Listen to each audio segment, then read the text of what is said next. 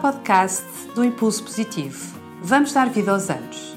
O Impulso Positivo é uma plataforma de conteúdo focada no tema da longevidade e do envelhecimento ativo e positivo, cujo propósito é dar vida aos anos.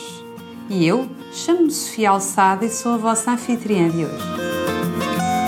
Olá a todos, bem-vindos a mais um podcast do Impulso Positivo em conversas com especialistas com Stella Betancourt da Câmara, Hoje vamos falar sobre o, te o tema Saber Envelhecer, uma viagem à saúde dos séniores.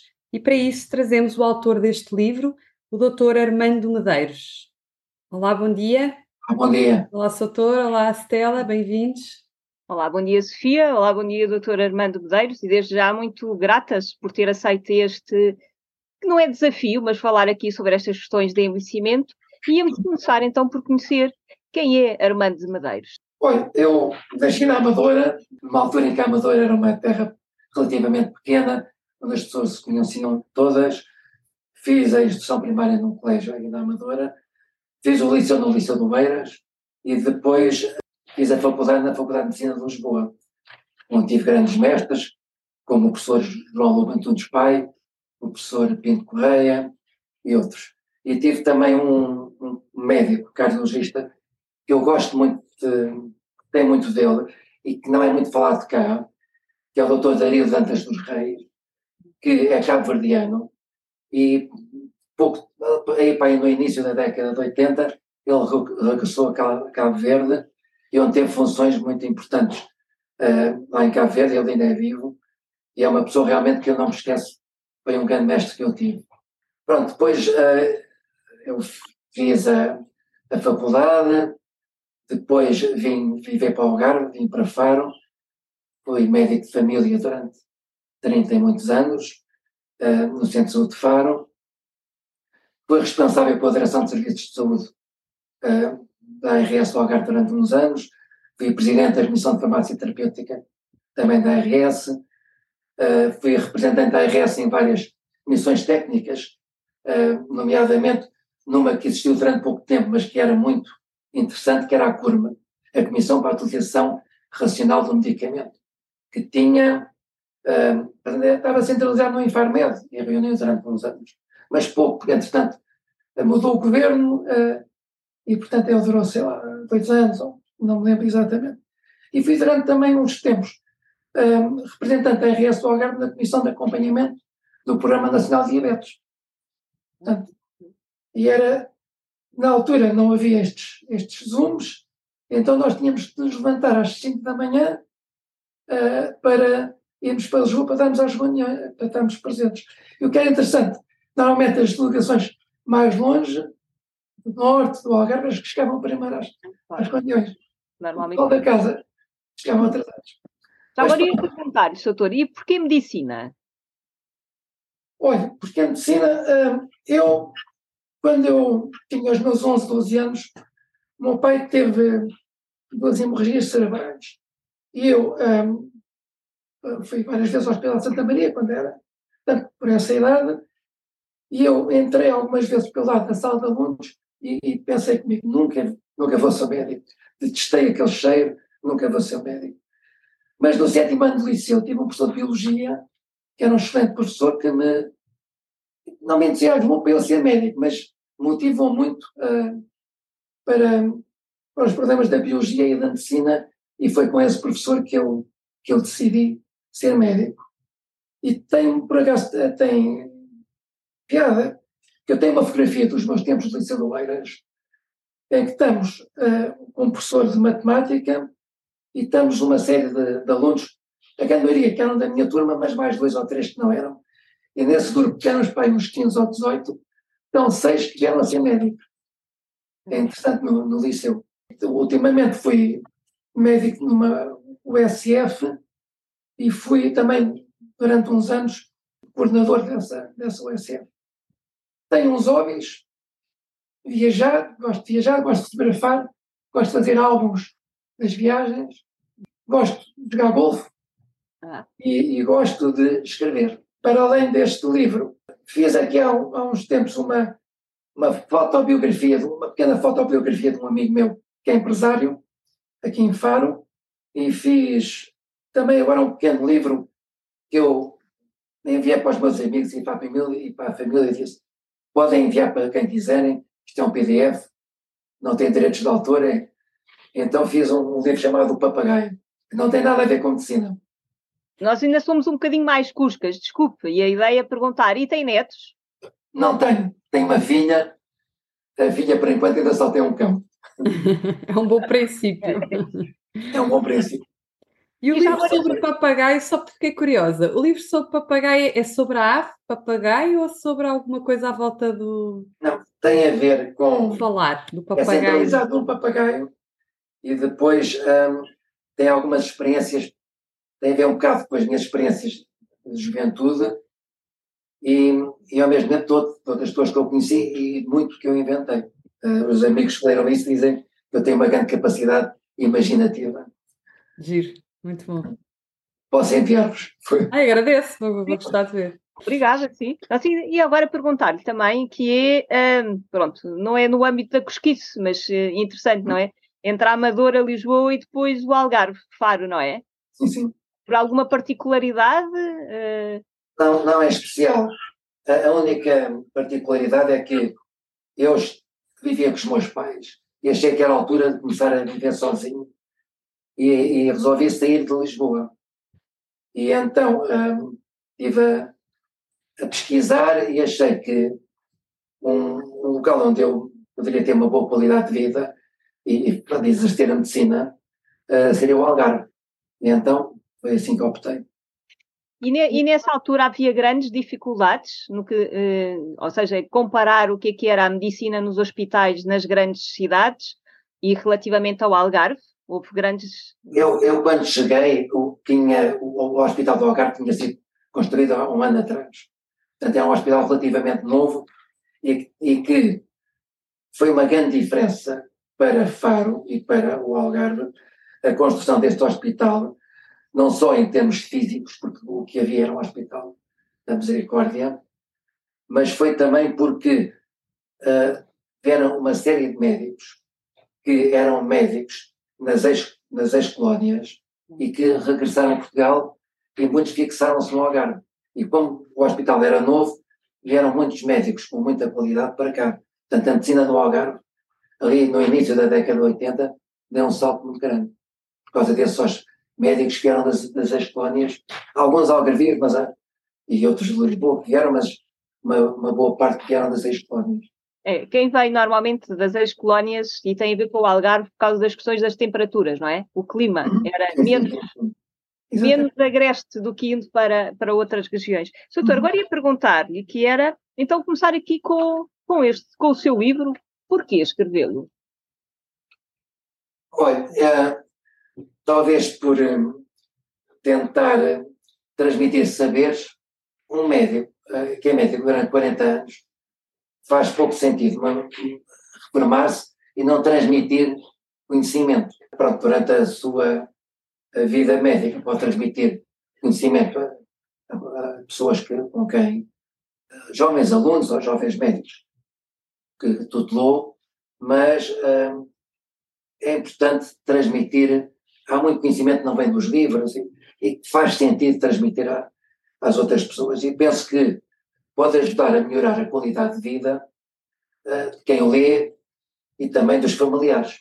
E por outro lado, penso que o livro pode ser útil para cuidadores e mesmo para jovens médicos e, e outros, e outros profissionais de saúde. Penso que tem saberes que poderão ter interesse. E também queria dizer que é sempre interessante uh, escrever um livro para alguém, portanto, isto sendo uma viagem pela saúde dos idosos, é feito por um guia que é credenciado pela Escola da Incerteza e do Inconformismo. É, grandes palavras, sim. E, e, agora que nós, relativamente às questões, se nós dividíssemos aqui a, a, questão do livro, porque aborda de facto estas questões do envelhecimento, não é? E sim. vendo aqui destas perspectivas das alterações funcionais, e agora se o doutor pudesse falar, portanto, dessas, e depois das outras, das alterações estruturais, não é? Que era uhum as questões do envelhecimento, uh, as pessoas tendem a, a, assumir, ou seja, a ligar a, as questões do envelhecimento quando a pessoa já têm uma idade, não é? Às vezes aos 35, uhum. ou quando a pessoa se reforma, e parece que a partir daí é agora vamos tratar do nosso envelhecimento. E o seu livro, de facto, é um grande contributo para mostrar que não é assim. E então, se pudesse fazer aí uma breve síntese destas. Pois, há uma série de fenómenos biológicos que se vão relacionados com o envelhecimento, vão condicionando alterações físicas e psíquicas, e isso é mesmo nos indivíduos saudáveis. Portanto, há processos uh, a nível celular, a, a, nível dos órgãos e sistemas. Por exemplo, um, uma curiosidade que eu escrevo no livro tem a ver com, com a abelha Dolly e com os mamíferos clonados. Que se, a abelha Dolly e muitos mamíferos clonados uh, acabaram por, por falecer, por morrer, numa idade mais nova do que aquilo que seria expectável. Uh, e isso tem, tem piada porque eles herdam a idade do dador. Portanto, o dador da célula clonada tem uma certa idade, não é um recém-nascido. E, portanto, os, os mamíferos clonados herdam, herdam, essa, essa idade.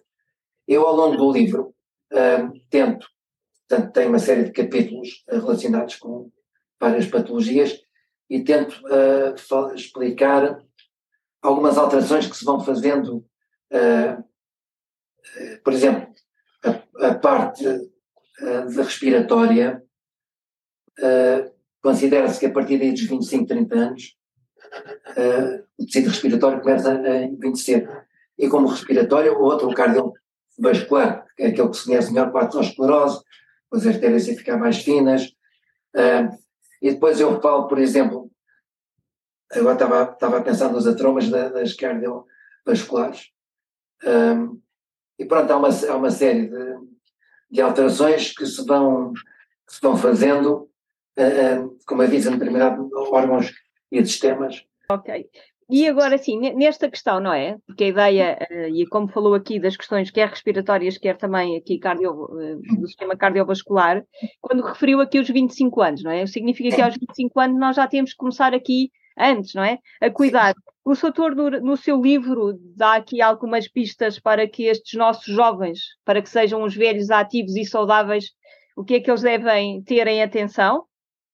Sim, portanto, hum, há, aqui, há uma série de cuidados que devemos ter, que eu falo a propósito de um capítulo, por exemplo, da parte respiratória, falo muito no fundo do tabaco. A parte cardiovascular, falo no fundo do tabaco e falo também do sal, da gordura, do exercício físico. Por exemplo, quando estamos a falar da parte intestinal, gastrointestinal, falo também do tipo de alimentação, dos alimentos muito processados, uh, da, da, das carnes vermelhas. Portanto, há uma série de cuidados que devemos ter, mas no fundo resume, resumem-se a uns 15, eu, eu no livro falo em 15 um, atitudes que nós devemos ter, desde, desde as mais faladas, como a alimentação, o exercício físico e o fumo do tabaco, mas outras que são importantes e que, porventura, são menos faladas, mas que são comportamentos que são muito importantes. Entre eles, o não isolar, o fazer as vacinas e os rastreios aconselhados pela Direção-Geral da Saúde, que é muito importante. Um, e outras coisas tão simples como não abrir a porta a desconhecidos, Uh, depois ter. São, são pequenos pormenores, mas que são muito importantes. Eu, uh, um do, eu comecei a me interessar pelo envelhecimento porque eu vivi, uh, trabalhava em Estou, não vivia, mas trabalhava em Estou e trabalhei durante quase 20 anos em Estou. Tinha muitos, portanto, que é uma, uma aldeia do Conceito de Faro, fica no Barrocal Algarvio, e tinha, portanto, uma população muito, muito idosa. Em 88, veio cá a Portugal um professor argentino, professor de medicina da Faculdade uh, de Medicina da Universidade de Buenos Aires, que era o professor Jorge Galperini. Foi assim uma pedrada no charco na medicina familiar portuguesa. Ele era um, um médico muito interessado uh, nos cuidados primários de saúde. Eu, quando falo em cuidados primários, gosto de falar mais em cuidados primeiros e não em cuidados primários porque uh, acho que é, faz mais sentido é? em cuidados primeiros. E ele começou a, portanto, ver-nos um, um curso em que falou de pormenores que nós não nos lembramos, mas que são muito importantes. Por exemplo, um idoso, nós fazemos uma história ao idoso e falamos se ele se queixa disto, se tem dores daquilo, aqui se tem tensão alta, se tem tensão baixa, mas outros pormenores estão muito importantes.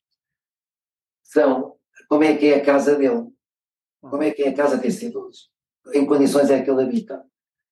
Ele tem escadas em casa, as escadas estão, estão meio assinaladas, ou seja, o primeiro grau está assinalado com uma fita que o idoso que veja mal consiga perceber que começam as escadas. Uh, o último degrau está também assinalado. Claro, quem tem sua própria casa, o idoso, sabe isso. E, portanto, tem uma certa facilidade. Mas isso também seria importante em outros, em edifícios públicos. Claro. Isso está sempre assinalado. Cada vez mais isso vai acontecendo. Sim, sim. Mas é um cuidado que, que é importante ter. Depois, outra coisa são os tapetes. A pessoa tem tapetes que possa tropeçar, outro pormenor bastante importante são uh, os utensílios de cozinha. Uma pessoa que vive só, ou que são duas pessoas, não precisam ter sete ou oito ou nove pratos uh, numa prateleira. Basta ter dois, que vai lavando uh, e vai utilizando. os, os utensílios, panelas, tachos, mais pesados, não devem estar numa prateleira de cima, devem estar numa prateleira de baixo. Os produtos de consumo o sal, o arroz, o açúcar, tudo isso deve estar em, em locais de fácil acesso. Portanto, isso são pequenos pormenores que, que é muito importante ter em conta quando estamos a falar de idosos. Portanto, eu considero que quem trata de idosos, os médicos, os profissionais que tratam idosos, idealmente deviam visitar a casa desses idosos para saber em condições em que habitam. Calhar a própria consulta ser em casa, não? De vez em quando, sim, de vez em quando. E, e temos surpresas. Temos surpresas. Sim. Pessoas que uh, vivem, existe a casa onde estão as noras ou os genros e os netos, e depois às vezes há uma divisão que dá certo exterior à casa, que é só um quarto, onde está um idoso acamado. Que mesmo o acesso às vezes é só pelo exterior, que não tem casa de banho, não tem. Uh, nós vemos coisas muito muito estranhas. Assim, por, isso, por isso mesmo é que a importância cada vez maior de se falar, e mais uma vez uh, agradecer-lhe uh, este, este seu livro, que é exatamente nesta ideia de que o envelhecimento é um processo, e por isso mesmo até as pessoas, se estiverem conscientes de ser um processo, ir alterando, não só a casa, mas também a forma de viver, não é? Até aqui as questões do, por exemplo, das relações familiares, das relações intergeracionais, mas isso, um, daqui a bocadinho ia fazer essa pergunta. E aqui, Soutor, relativamente, o seu livro também foca aqui alguns temas que são tabu na nossa sociedade, não é? Que é falar sobre as questões da sexualidade e a população ah. mais velha. Essa ideia de que os mais velhos são assexuados ou que não têm problemas. E por isso, e, uh, uh, qual foi, ou seja, uh, quando o Soutor introduziu este livro, por um lado, enfim, contributo, mas o que é que o levou também a escrever esse capítulo? Porque a sexualidade faz parte da, da vida de todos nós, não é? Um, eu acho que uma vida sexual satisfatória é um prazer para, para todas as idades e transmite também uma confiança e uma autoestima que são muito importantes. Isto é, é um facto, que é verdade, para os mais novos, para os idosos e para também qual seja a orientação sexual.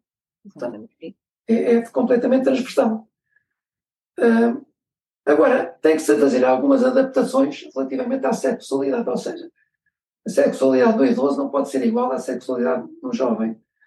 Eu no livro faço uma analogia com as profissões e digo que é a altura do operário dar lugar ao artista, ou seja, diminui a força, mas aumenta o engenho. É, isso é, é, muito importante. E é muito importante também a pessoa ter noção das suas capacidades e das expectativas. Nós, portanto, a partir de uma certa idade, nós não devemos pedir ao outro, exigir ao outro aquilo que ele não pode dar, nem exigir, nem exigir a nós próprios aquilo que nós já também já não podemos dar. Eu penso que é a altura dos beijos e das carícias assumir um papel de algum protagonismo tem um papel menos protagonista, se calhar, quando se é mais jovem, e a partir de uma certa idade Uh, tem que Mas, doutor, e desculpa interrompê-lo, que a questão também é essa, quando, quando se fala aqui das questões da sexualidade, às vezes as pessoas têm a ideia da importância que o coito possa, possa ter ou não, da relação propriamente. E muitas vezes aquilo que está a dizer, e essa é uma imagem bonita, não é? A questão da importância das, das carícias, mas também é preciso uh, desmistificar esta ideia da questão da sexualidade, e aqui entra muitas vezes, e que o doutor também fala aí num aspecto, tem a ver com as questões dos problemas da próstata, não é? Há indivíduos que, de facto, depois de serem operados à próstata com um problema de ser, deixarem de ser, uh, a questão da ereção também. E sobre, e sobre esses aspectos, não era? Desmistificar aqui esta ideia e a importância que tem não só as questões físicas, mas de facto mais eh, as carícias. O Sr. Doutor também menciona isso, não é? Relativamente à questão do cancro da próstata. Sim. Sim, portanto, eh, eu falo em, em tratamentos, já a cirurgia do cancro da próstata, eh, numa grande porcentagem de, de, casos da disfunção sex, sexual. Mas tem que haver, num casal, independentemente que tipo de casal é, tem que se adaptar a essas novas alterações. Para já há medicamentos que podem ajudar e há, e há uh, aparelhos não é, que podem ajudar a tratamentos, desde injeções no pênis até próteses que se podem pôr. Mas para além disso, há toda, desde que haja amor, acho que num, num casal tem que haver amor, e desde que haja amor, uh, pode haver adaptações, porque, como, como disse bem, uh, sexualidade não é só o coito. Portanto, há muita coisa para além. O corpo humano é muito grande, uh, não tem só, não é só o terço do meio, e portanto há, há muita, há muito prazer que pode ser obtido quando há essa disfunção. Agora, é evidente, é ótimo não haver, não é? Mas havendo, uh, os casais têm que se adaptar, mas como eu digo também no livro, falo nessas soluções, nas injeções e nas próteses, mas sobretudo na adaptação do casal a essa nova realidade. E, e, como dizem muito bem, não é? Esta ideia de agora até com diferenciação, uh, orientação sexual, também existe aqui depois outras questões. Mas acima de tudo o amor e as carícias, não é? Desde que uhum. haja amor, não é? Uh, mas isto de facto da importância que às vezes os alunos, agora estava a falar dos meus alunos mais jovens, têm esta ideia que as pessoas mais velhas são assexuadas, que a partir de determinada altura, pronto, como já são velhos, já não têm direito a, a, estes, a estes aspectos. Pois, sim, os netos não pensam, pensam que os avós já não, não, não têm. O sexo não, não faz parte da, conversa. E, e na verdade não há, nada, não há nada mais bonito que ver um casal de pessoas mais velhas com a acariciarem-se, a darem a mão e a passearem em conjunto e a fazerem coisas em conjunto, não é? Portanto, não é só uh, o sexo tal qual o entendemos na juventude, não é? Toda a relação que eu acho que se estabelece, que vai muito para além disso, não é? No fundo. Exatamente. Isto tem um prazer diferente, é um prazer diferente, não é? Uhum. E agora tratar aqui uma, uma questão que também tem a ver, e muitas vezes, que, que às vezes também influi nas questões de, uh, sexuais, que é estas questões da, medi uh, da medicação, não é? Uhum. Aquilo que às vezes se diz é que as pessoas mais velhas estão polimedicadas, não é? Têm muita, eh, têm vários medicamentos para determinadas para muitas doenças e umas vezes uns até anulam os efeitos dos outros. O doutor também fala sobre estas questões. Sim, depois ele tem um capítulo que é polifarmácia, no fundo, polifarmácia é quando um idoso toma cinco ou mais medicamentos. Quando qualquer pessoa toma cinco ou mais medicamentos, a probabilidade de ter um efeito secundário de um desses medicamentos ou ter uma interação entre eles aumenta exponencialmente. Uh, portanto, há regras que os idosos, e todos nós devemos ter, incluindo os idosos, que é não tomar medicamentos sem receita médica, isso é uma, uma coisa básica. Não é por um medicamento fazer bem a um familiar a um vizinho que faz necessariamente bem a ele, a ele próprio. Pois uma coisa muito importante que acontece muitas vezes é a pessoa não deve sair do consultório com dúvidas acerca do modo como os medicamentos. Uh, isso acontece uh, em qualquer tipo de consulta, mas talvez mais nas hospitalares. Porquê? Porque na consulta com o médico de família há um acompanhamento de cuidados. Portanto, o mesmo doente vê esse médico ao longo do tempo. No hospital isso não acontece tanto. E a pessoa muitas vezes vai uma ou duas vezes a um determinado médico e não tenho a vontade para, para colocar questões. E então eu pergunto, então foi ao, ao hospital? Então eu, o que é que o médico disse? Ah, eu não tive tempo, não, não tive à vontade, não, não perguntei, não, uh, a consulta foi, não foi muito, muito demorada e, e acabam por, por sair com dúvidas. E, portanto, é muito importante que as pessoas não saiam do consultório com dúvidas acerca dos medicamentos, acerca da sua doença, logicamente, mas acerca dos medicamentos. Outro pormenor que eu não posso deixar de referir é o interesse de haver aquelas caixas para medicamentos. Há caixas que estão divididas em sete partes, em que tem uh, cada divisória para um dia da semana. E depois uh, a pessoa, se quiser, subdivide cada uma delas de maneira a ter para o pequeno almoço, almoço e jantar. Portanto, essas caixas ajudam muito. Uhum. Uh, não só a pessoa já ter tudo organizado, mas também saber se já tomou ou não o medicamento. Não é? Porque se a pessoa tira da, da embalagem e põe, no, e põe no, na mesa, às vezes não se esqueceu-se, mas será que eu. E muitas vezes os próprios já medicamentos são muito parecidos, não é? São muito parecidos e a pessoa fica com a dúvida se tomou ou não. Este, este problema agora dos medicamentos genéricos tem muitas vantagens em termos económicos que é muito importante, porque há, como sabemos, há muitas pessoas de todas as idades que não têm condições económicas para comprar os medicamentos, mas que uh, com os genéricos uh, já, já, já, é muito mais fácil, porque há genéricos a preços realmente muito acessíveis. E, portanto, uh, é importante que as pessoas tomem os medicamentos, porque Pronto, há medicamentos que se devem mesmo ser tomados para hipertensão, por exemplo, para a parte cardiovascular e, e muitos outros. Mas hum, há um, um aponto que não tem, nada, não tem nada a ver com isto, mas eu gostava de referir, se, se me permitissem. Claro que sim. Claro que tem a ver com o babysitting. Ah. Ou seja, há muitos avós que fazem babysitting. E o babysitting, hum, há cuidados que devemos ter, e eu lembrei-me disto por causa dos comprimidos. Nós, quando temos netos em casa, temos crianças pequenas em casa.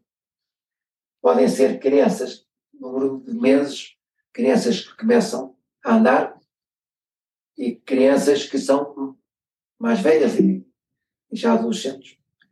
Quando as crianças são muito pequenas, temos de ter muito cuidado com os comprimidos que ficam soltos. E foi a propósito das caixas que eu me estava a lembrar disso.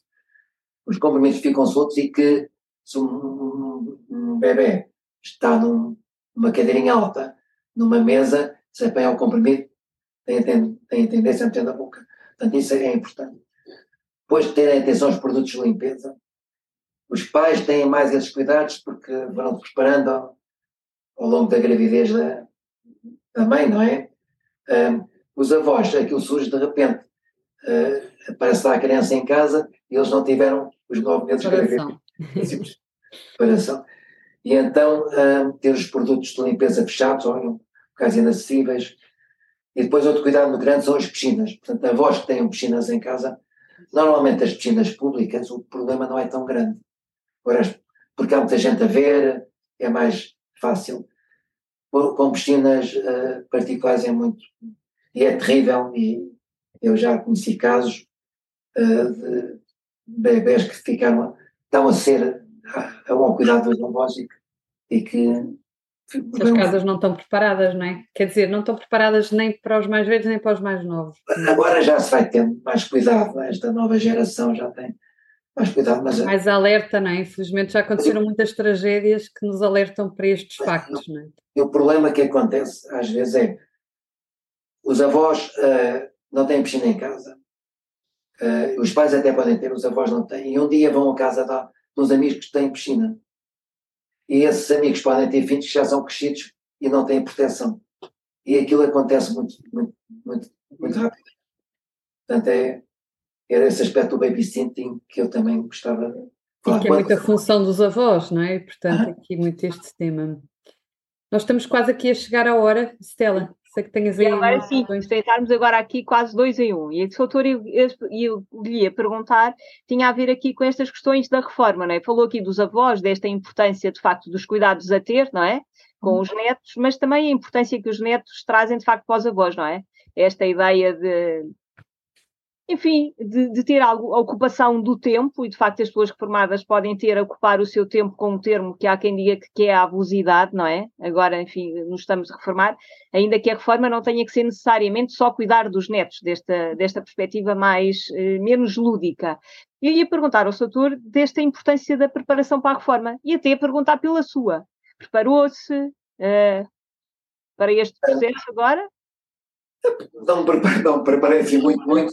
Eu tenho, a minha preparação da reforma teve a ver também com os meus irmãos, eu tenho irmãos mais velhos, e aquilo que eles passaram a fazer, a maneira como ocupam o tempo, também me ajudou a preparar a minha reforma. Mas eu penso realmente que é muito importante preparar. Um, e um dos aspectos, nós falamos muito na preparação da reforma, e às vezes pensamos só nas pessoas que têm boas condições económicas. E, e não há, há pessoas que não têm. Então a pessoa, quando, quando está a preparar a reforma, uma das, uma das perguntas que deve fazer é se tem condições económicas para ter uma vida, consigamos ter uma vida de acordo com aquela que tínhamos anteriormente. E, portanto, e que, não, e que tenhamos uh, meios que a nossa reforma tenha um valor suficiente, ou que tenhamos amelhado dinheiro suficiente para termos uma, uma reforma de acordo com as nossas expectativas. Isso é um problema que, que se coloca a muita gente, que a pessoa uh, faz um. Uh, as condições económicas baixam muito durante a reforma. Isso também faz parte da preparação. Nós temos que uh, deixar de ter algumas coisas que tínhamos antes. Isso é importante. Depois também a gente saber o que é que nos faz o que é que nos faz, o que é que nós gostamos, o que é que nos faz sentir felizes.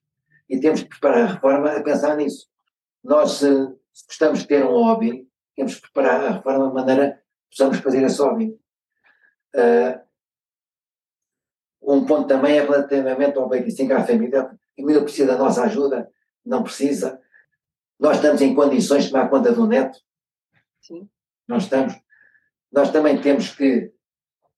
É muito difícil a gente dizer não. Se um filho ou uma filha nos diz assim, eu preciso da tua ajuda para tomar conta do neto, nós é evidente, nós não, não, não, não temos como dizer que não.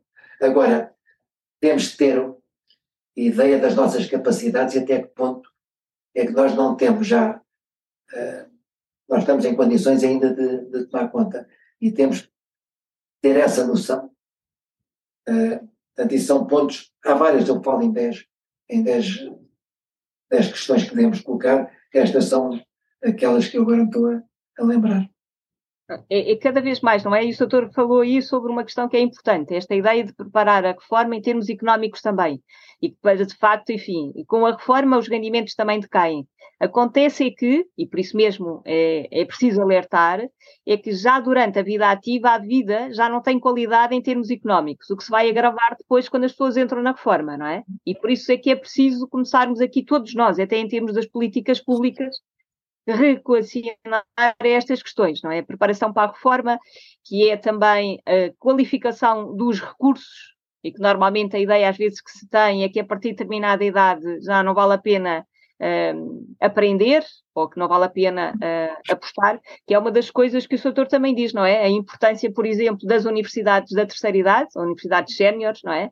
O Soutor também menciona como um dos aspectos pode ser um contributo para ocupar o tempo das pessoas reformadas. Pois, um, e outra coisa que também tem, tem interesse para além das universidades sénior são as artes, artes e ofícios, por exemplo, dinamizar as artes e ofícios. Um, portanto, as juntas de freguesia podiam criar centros de artes e ofícios. Existem alguns que eu falo no livro, mas que são importantes. Uma coisa importante também, eu, eu estive no Japão aqui há uns anos e via idosos a tratar jardins públicos. E é uma coisa que se podia fazer cá em Portugal. Porque há, há pessoas que sabem fazer, um, sabem cuidar dos jardins e que estão em casa sem fazer nada, se calhar podiam cuidar dos jardins. E o clima do Japão não é, não é um clima. Do Algarve, sobretudo, não é? Há muita coisa que se pode, que se pode fazer. Uh, Outra coisa também que o Estado pode fazer é criar mais centros de dia.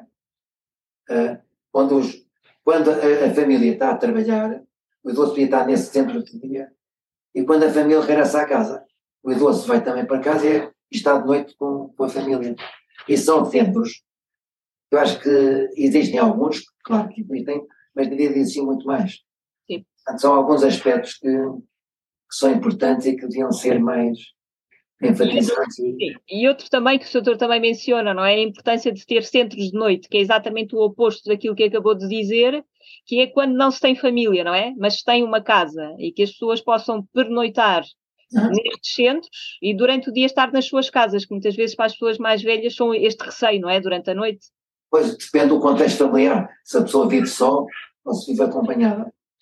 Cada vez mais a lógica das várias soluções, não é? Adaptadas à pessoa e não uma solução global para todos, não é? Eu acho que é muito isto também, este processo não é? Também aqui. Temos que começar a fechar. Isto realmente é uma conversa. As conversas boas passam rápido, eu diria, não é? Não sei se há assim mais algum tema que queira mencionar relativamente aqui ao seu livro, ou alguma questão que tenha ficado e que gostasse de ver referido.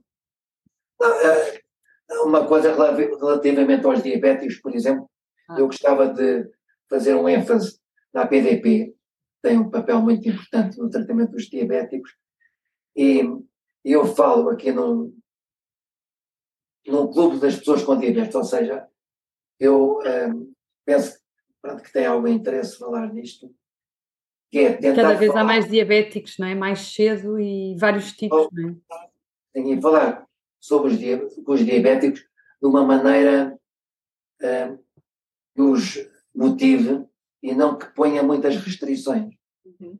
Ah, e, por exemplo, eu falo no, neste, nas pessoas com diabetes, falo, por exemplo, num- neste clube, no, um diabético ser um gestor ou ser um gourmet, em vez de estar a dizer que ele deve a comer isto ou comer aquilo, e aquilo é um gourmet, portanto, deve-se preocupar com um determinado tipo de alimentação eh, e deve saber escolher a sua alimentação.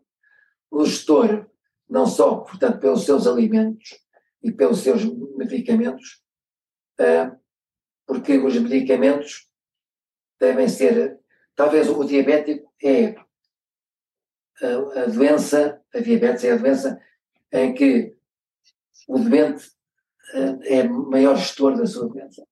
Não só em termos de medicamentos, mas em- em- também no seguimento da doença. E, por exemplo, as tiras-teste, gasta-se milhões em tiras-teste, porque muitas vezes os diabéticos não têm noção que há, há diabéticos em que devem fazer os testes cinco, seis vezes por dia. Atualmente já já há uns aparelhos especiais em que se pode pode se fazer, não é preciso estar a picar todos os dias. Até às aplicações. tipo 2 podem não precisar de fazer uma tira-teste todos os dias, ou podem fazer só uma ou duas vezes, depende de caso, caso a caso. Portanto, o diabético é um gestor da sua doença. Ahm, e são, portanto, estes aspectos ah, que, se, que são importantes e que convém falar com os doentes de uma maneira que não seja demasiada- demasiadamente restritiva. E eu falo no caso também dos idosos. A pessoa, quando fala na alimentação dos idosos, não deve proibi-lo de muita coisa. Ou seja, se o o idoso é relativamente saudável, não, deve, não deve fazer grandes limitações. Porque às vezes, beber meio copo de vinho à refeição, ou comer um docinho, ou não é, com café, ou pôr mais ou menos açúcar, se a pessoa é saudável, só- às vezes são os poucos prazeres que a pessoa Da tem. vida, claro, É isto. E a pessoa não deve estar a, a restringir isso claramente. também, pronto, é, é cuidados que, são cuidados que os médicos devem ter, os médicos e os profissionais de saúde, porque eu falo como médico, mas os enfermeiros têm um papel muitíssimo importante na gestão dos idosos, dos diabéticos e dos idosos, e depois há os assistentes sociais, há os sociólogos, Os próprios cuidadores, não é? os farmacêuticos, os cuidadores são muito importantes, quer sejam familiares, quer não sejam, portanto há um mundo ah, À volta do. há Só muita- para terminar aqui, eh, onde é que nós podemos encontrar o seu livro? Tivemos aqui a falar do livro, mas na verdade não, não mencionámos este ponto. na- nas livrarias, portanto, ah, nas livrarias Almedina, a FNAC, eu penso que há muito- muitas mais que têm, ah, ou que uh, Portanto, há uma série de livrarias que têm. Eu não sei se a editora, Lidl, também já pôs onde, no, através. No site, online, para venda. Uhum. Sim, sim, também já, já está para venda. E aliás, nesses sites também da FNAC, isso também já está é, uma, é uma, uma sugestão que nós deixamos aqui para quem nos está a ouvir, não é? Vem aí a época de Natal, podia ser também aqui um ato de amor e de carinho, não é? Relativamente Sim. para quem vai envelhecer, não só para Sim, aqueles todos, que já estão. É? Se correr bem a vida, vamos todos envelhecer, não é? Eu, eu, eu costumo dizer, uh, pronto, que é um livro que faz algum sentido oferecer no Natal, e depois, a, a meio de brincadeira, eu digo, por vezes assim, quando a pessoa tem que oferecer um uma coisa, uma prenda a alguém e que não gosta dessa pessoa, aproveita e oferece este livro. não, eu diria que é ao contrário, não é? Eu diria que é ao contrário. Isto é brincar aos meus amigos. Como é que Mas é nós é, nos preparamos? É, que esta é, que, é esta, que esta, esta ideia, não é? Que não envelhecemos só a partir de determinada altura, vamos envelhecer, e este livro sim. mostra, não é? Desta, da importância da preparação. Eu às vezes costumo dizer, não é? O direito, nós, todos nós temos o direito de envelhecer, é um direito, mas também temos o dever de saber envelhecer, e é por isso que o livro do autor vem de facto ajudar isto, não é? É que nós temos que aprender a envelhecer para termos qualidade de vida e nesta maior longevidade, não é?